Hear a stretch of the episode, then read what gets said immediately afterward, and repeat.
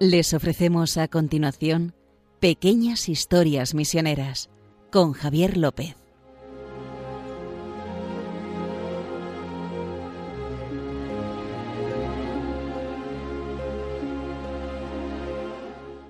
Bueno, eh, un día más aquí pasando el verano con mi compañero Justo Amado. Nosotros no paramos. ¿Qué tal? ¿Cómo estás? Muy bien, estamos. Aquí estamos en Pequeñas Historias Misioneras y nada, estamos con este frío invernal en verano. Sí, ya frío. Estamos que nos derretimos. Bueno, en fin, el calor es así. El calor es así. Que les recuerdo, como siempre, que pueden escuchar nuestro podcast en el buscador de Google. Si ponen pequeñas historias misioneras Radio María, le llevan directamente al podcast de Radio María. Y luego saben que pueden contactar con nosotros si quieren comunicarnos o decirnos cualquier cosa a Justo y a mí en el correo electrónico de historiasmisioneras arroba radiomaria.es historiasmisioneras arroba radiomaria.es y ya dicho el inicio, como siempre solemos hacer, recordar, recordándoles cómo pueden contactar con nosotros, hoy nos vamos a ir no tanto a un territorio de misión, sino nos vamos a ir a Alemania, a la zona de Agen, que es cerca de Colonia y es fronterizo ahí con Bélgica y con Francia, ¿no? Justo. Sí, sí, vamos ahí a Agen, que para, bueno, en español se la conocía Aquisgrán. Aquisgrán. Aquisgrán. Sabe que ahí está la, la capilla palatina de Carlomagno, vamos, que, y, y los emperadores de Alemania se, se coronaban ahí. Bueno, es una, un- una ciudad muy bonita, no es muy grande, y, y vamos a ir por qué. Pues ustedes imagínense ahí en Aquisgrán, más o menos mitad del siglo XIX, 1850 Ujú. hay una casa, llaman a la puerta y, le, y- y se abre y dice, está el señor, está el señor médico. El señor médico. Y entonces, y, y es una casa que tiene de una familia, el señor es médico, Ujú. que tienen seis hijos. Y parece que los hijos ni se molestaban. O sea, que esto era habitual, que por la madrugada Hombre, fueran a buscar a, a- a este médico, pero sobre todo los pobres. pero te imagínate que te vienen a buscar Sí, pero... pero- tu hijo de madrugada que haría. Ya, ya, pero que estaban, estaban acostumbradísimos. O sea, parece que era lo más normal, que fueran a Vale. buscar ahí al médico y, y el hombre cogía, se levantaba, iba a donde fuera, sobre todo a las casas de los pobres, y estaba ahí hasta que, mientras se le necesitase. Y ese hombre se llamaba Heinrich Hahn. ¿Por qué es importante? Pues ahora lo verán. Porque Eso- estamos, estamos en, eh, en lo de hombros de gigantes y este, aunque no coincide con los años, me refiero, no es que sea centenario de nada, No, pero es uno de los gigantes de las obras misionales pontificias y de la misión. Heinrich Hahn. Entonces, bueno, pues vamos a hablar de quién es este Heinrich Hahn, el médico este que se levantaba de madrugada y que le llamaban, literalmente le llamaban el médico de los pobres, porque siempre estaba dispuesto. No importa que no tuvieras dinero, no pasaba nada. Siempre estoy contigo, siempre estoy a tu servicio. Bueno, pues este hombre nació ahí en Aquisgrán, lógicamente, en 1800. 1800. El año 1800, el 29 de agosto del año 1800, Exacto. en Aquisgrán. Entonces, bueno, pues un chavalillo, etcétera, eh, que eh, hay que tener en cuenta que, el, que era una familia muy católica. Y una cosa que no perdió durante toda su vida, que esto nos une a muchos de los santos que hemos ido hablando y de misioneros, es la devoción a la Virgen. Porque rezaba el rosario todos los días. Desde que tuvo uso de razón hasta que eh, murió y vivió 82 años, rezó el rosario todos los días. Es verdad que hemos hablado mucho aquí en este programa de eso. Sí, De sí. esas cositas del rosario, directores espirituales, Claro, sí. diarios y demás. O sea, rosario todos los días. Entonces, bueno, eso es un.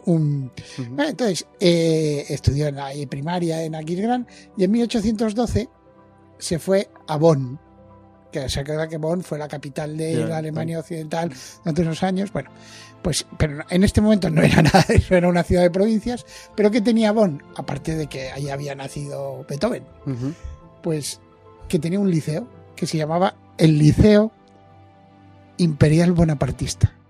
¿eh? ¿En, este- Alemania, de buena parte? Sí, porque en ese momento Aquisgrán, toda la zona de esa, es que coge prácticamente hasta Colonia. Ya, hasta Colonia. Era una provincia francesa del Imperio francés. ¿Se acuerda que hemos hablado Sí. muchas veces de Paulina y Aricó, los Sí. Napoleón, etc. Entonces eso era la provincia del Ruhr. francesa, un departamento francés.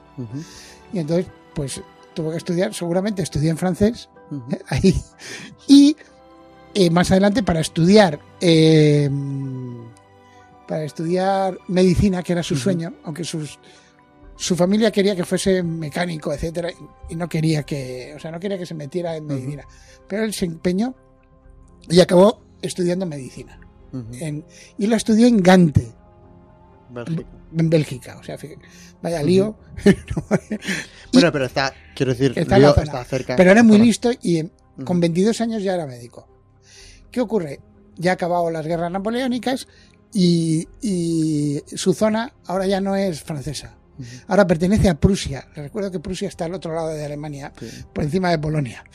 Que era todo eso, ya hacia, Ya, entonces, esto hacia es Oriente era ya como todo Prusia. una especie de trofeo de, la- de las guerras napoleónicas, Prusia se queda con la zona de Renania, eh, que es donde está esto, y acaba siendo eh, precisamente pues Prusia. O sea, acaba Sí, siendo sí, Prusia. es- Entonces le mandan a hacer el servicio militar, lo hace durante un año eh, de médico, lógicamente, y gracias a hacer el servicio militar ya le dan la licencia de médico. Entonces, tenemos un médico con 24 años. y Y con mucha cultura. Quiero decir que sí. pasando por. Cultura, muy, por la- y además, pero, pero ¿qué pasa? Bueno, pues cinco años después se casa, o sea, se, estableció su consulta, se hizo un médico famoso, más o menos ahí en su pueblo, y se casa con, eh, con María Bárbara.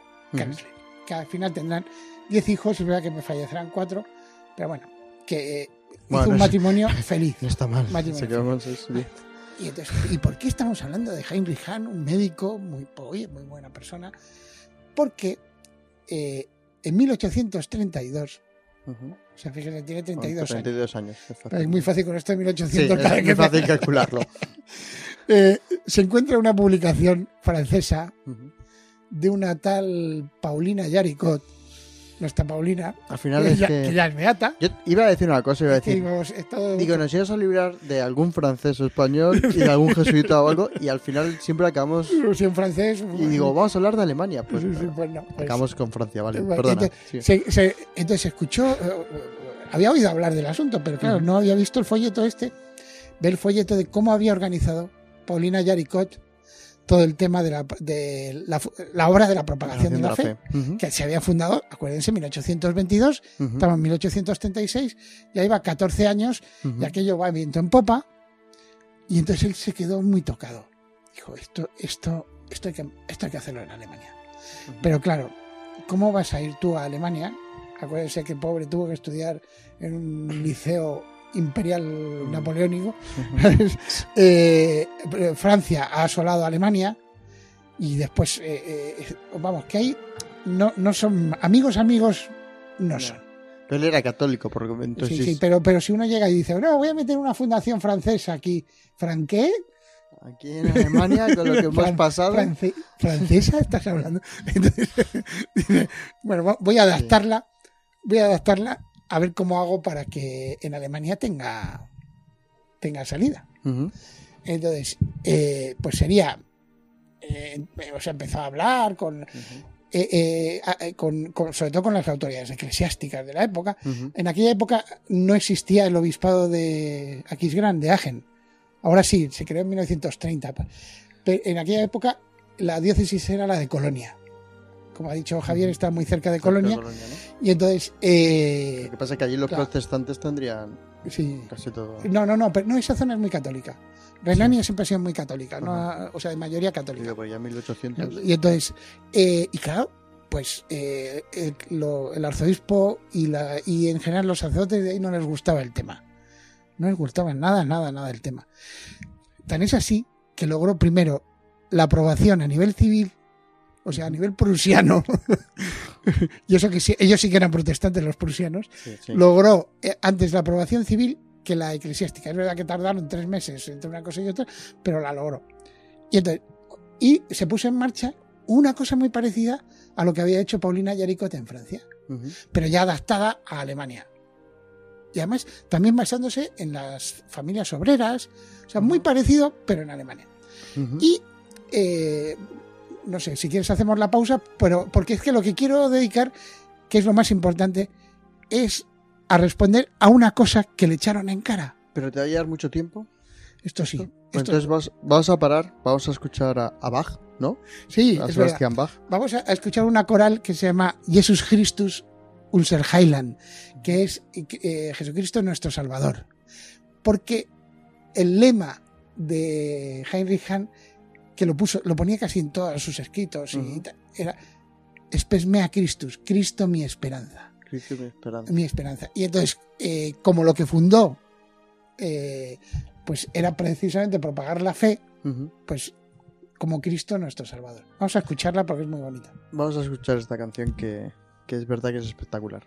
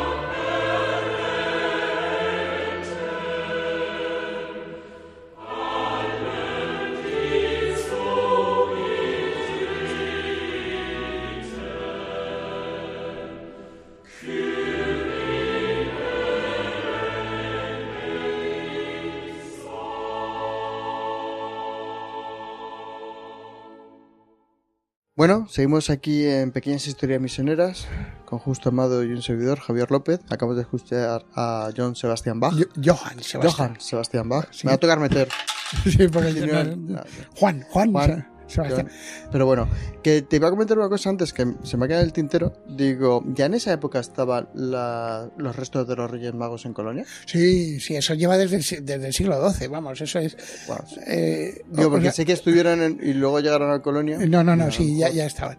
Como Eh, ha dicho que la diócesis única que había era. Sí, lo que pasa es que, claro, porque las diócesis en aquella época eran muy grandes. Eran Ah. muy grandes, o sea, Vale, pillaba Colonia un montón de territorio. Además, Colonia ha sido la diócesis alemana.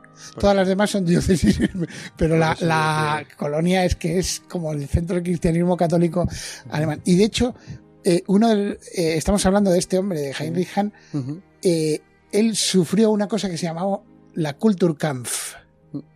Pero ¿Qué es? para los cristianos. ¿eso qué es? Eso es la guerra cultural. Ah, vale. o sea, el enfrentamiento cultural. De hecho, existen en muchos idiomas como expresión. Y es que eh, en aquella época, Prusia, que era protestante, un estado protestante, eh, eh, quería hacerse con, con Alemania. Y Qué de hecho bueno. lo logró con la guerra franco-prusiana, lo logró. Y entonces eran protestantes.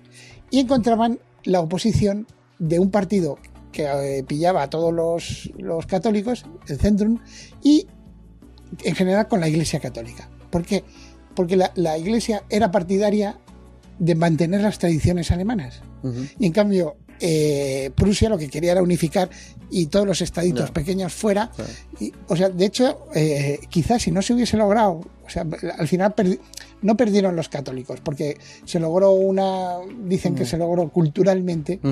Una solución de compromiso y los católicos formaron parte del imperio alemán, eh, eh, Sí. eh, no solo en igualdad de condiciones, sino aportando todo.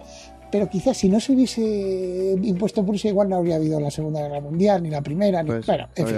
Pero esas son eh, locuraciones. Bueno, nos habíamos quedado en que a nos Heinrich ibas a contar una Esto- cosa, de eh, ya que ya es el culmen. Bueno, entonces, como les he, les he contado que fundan las obras misionales pontificias en Alemania, eh, que, que se llama, curiosamente, se lo digo, se llama Franciscus Javerius Missionsverein, que es Asociación San Francisco Javier, lo siento por otro jesu- el jesuita, No, no, no, pero es el patrón de las para las misiones. misiones. Es el patrón de las Asociación Francisco Javier para las misiones.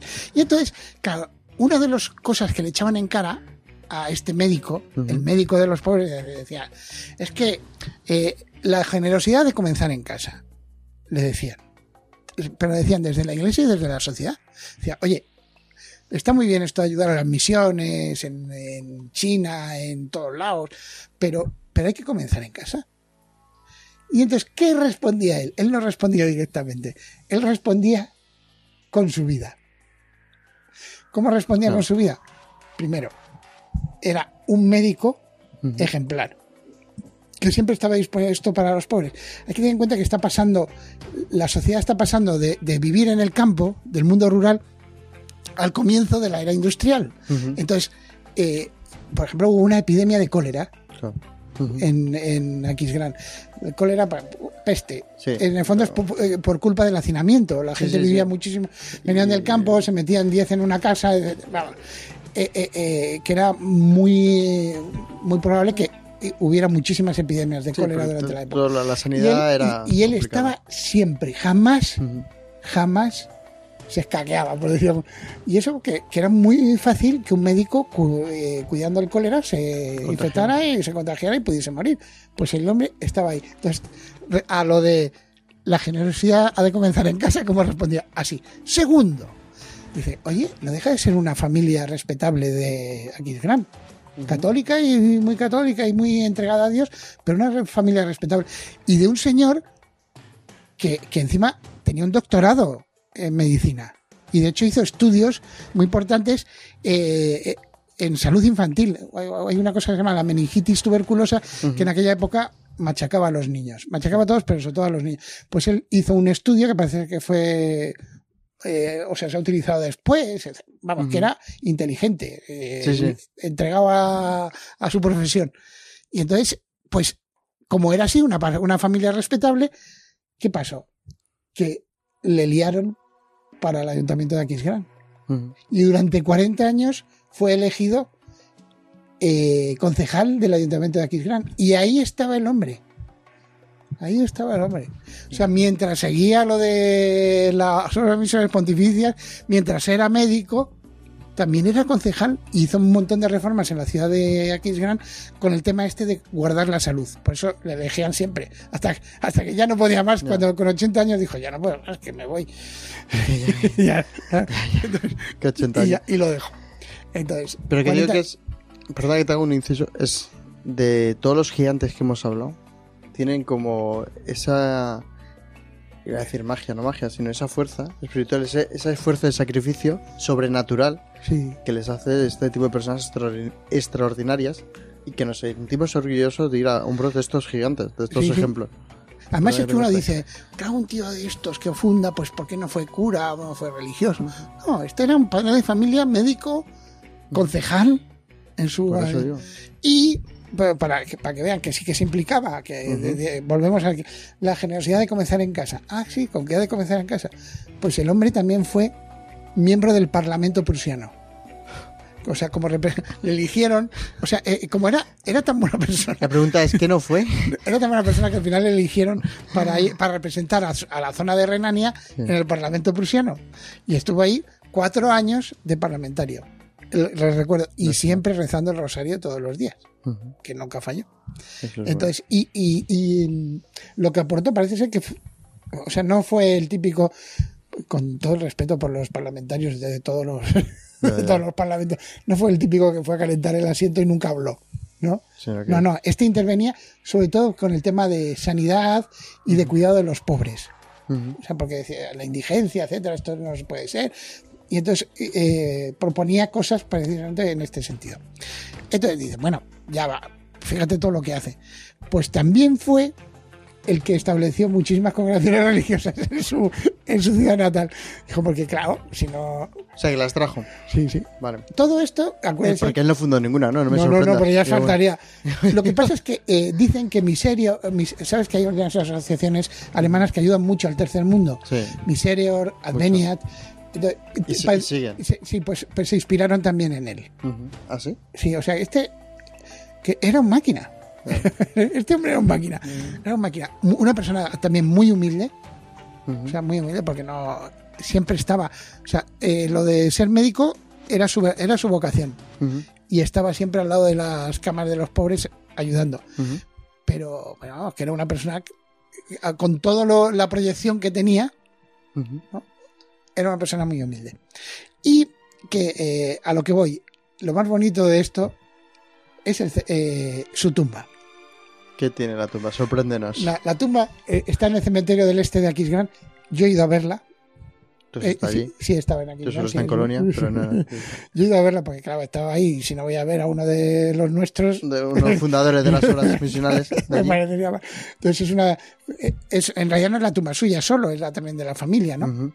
Entonces ahí viene, eh, es gracioso porque tiene, lo primero que tiene encima, pues uno podría decir, claro, ha sido el médico más importante del siglo XIX en, en Aquisgrán, pues igual tenía, no sé, el signo ese de Asclepio con la... Sí.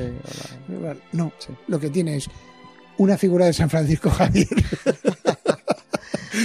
Claro, una figura de San Francisco Javier encima de la lápida. Ujú. O sea, es como, un templete, Sí. pues encima que, que estaban dando vueltas las, las diosas lápidas de toda su familia y en la que le toca a él está San Francisco Javier arriba, que tiene la- en la mano la cruz Y se ve como se abre el pecho y sale como fuego del corazón Sí. de San Francisco Javier, que era lo que quería él transmitir. Claro.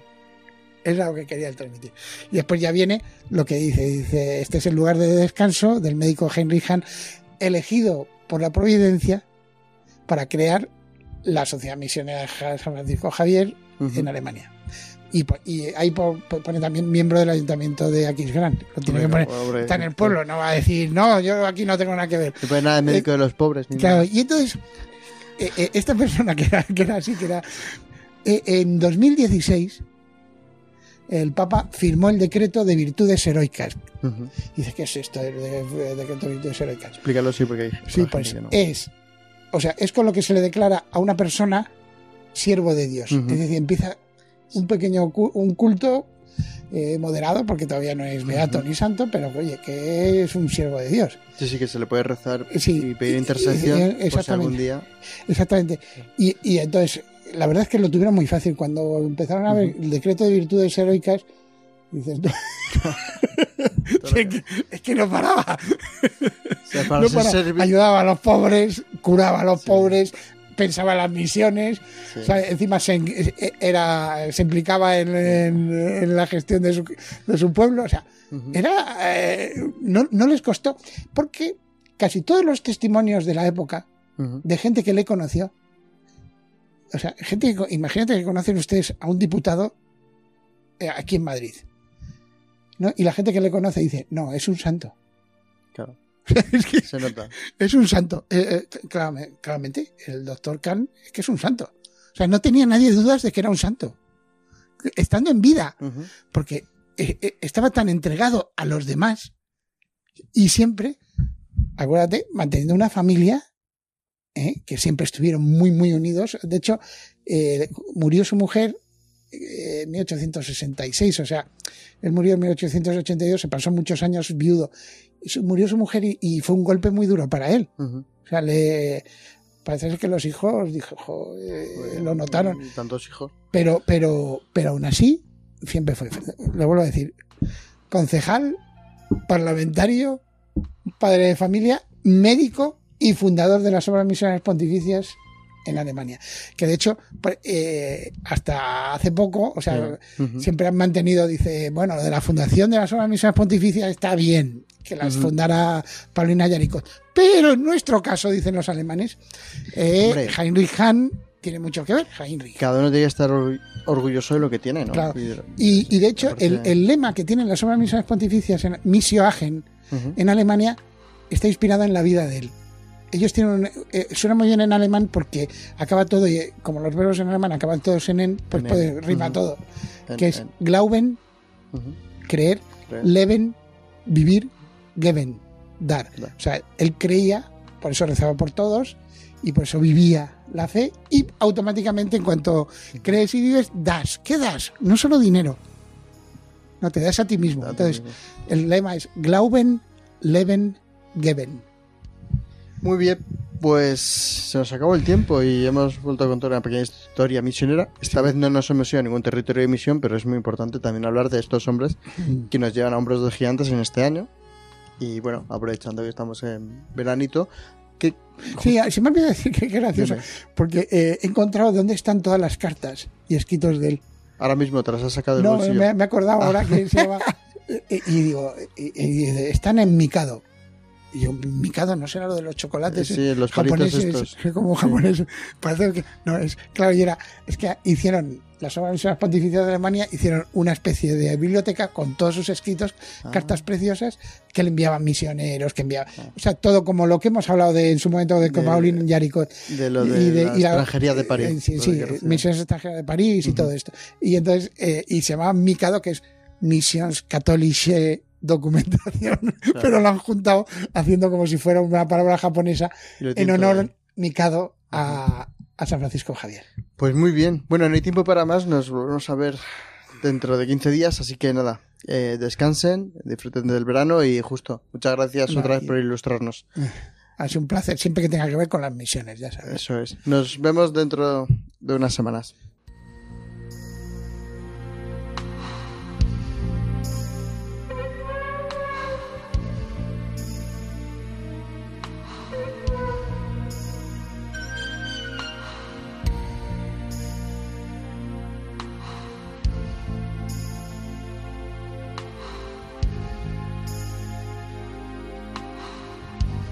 Han podido escuchar en Radio María Pequeñas Historias Misioneras, un programa dirigido por Javier López.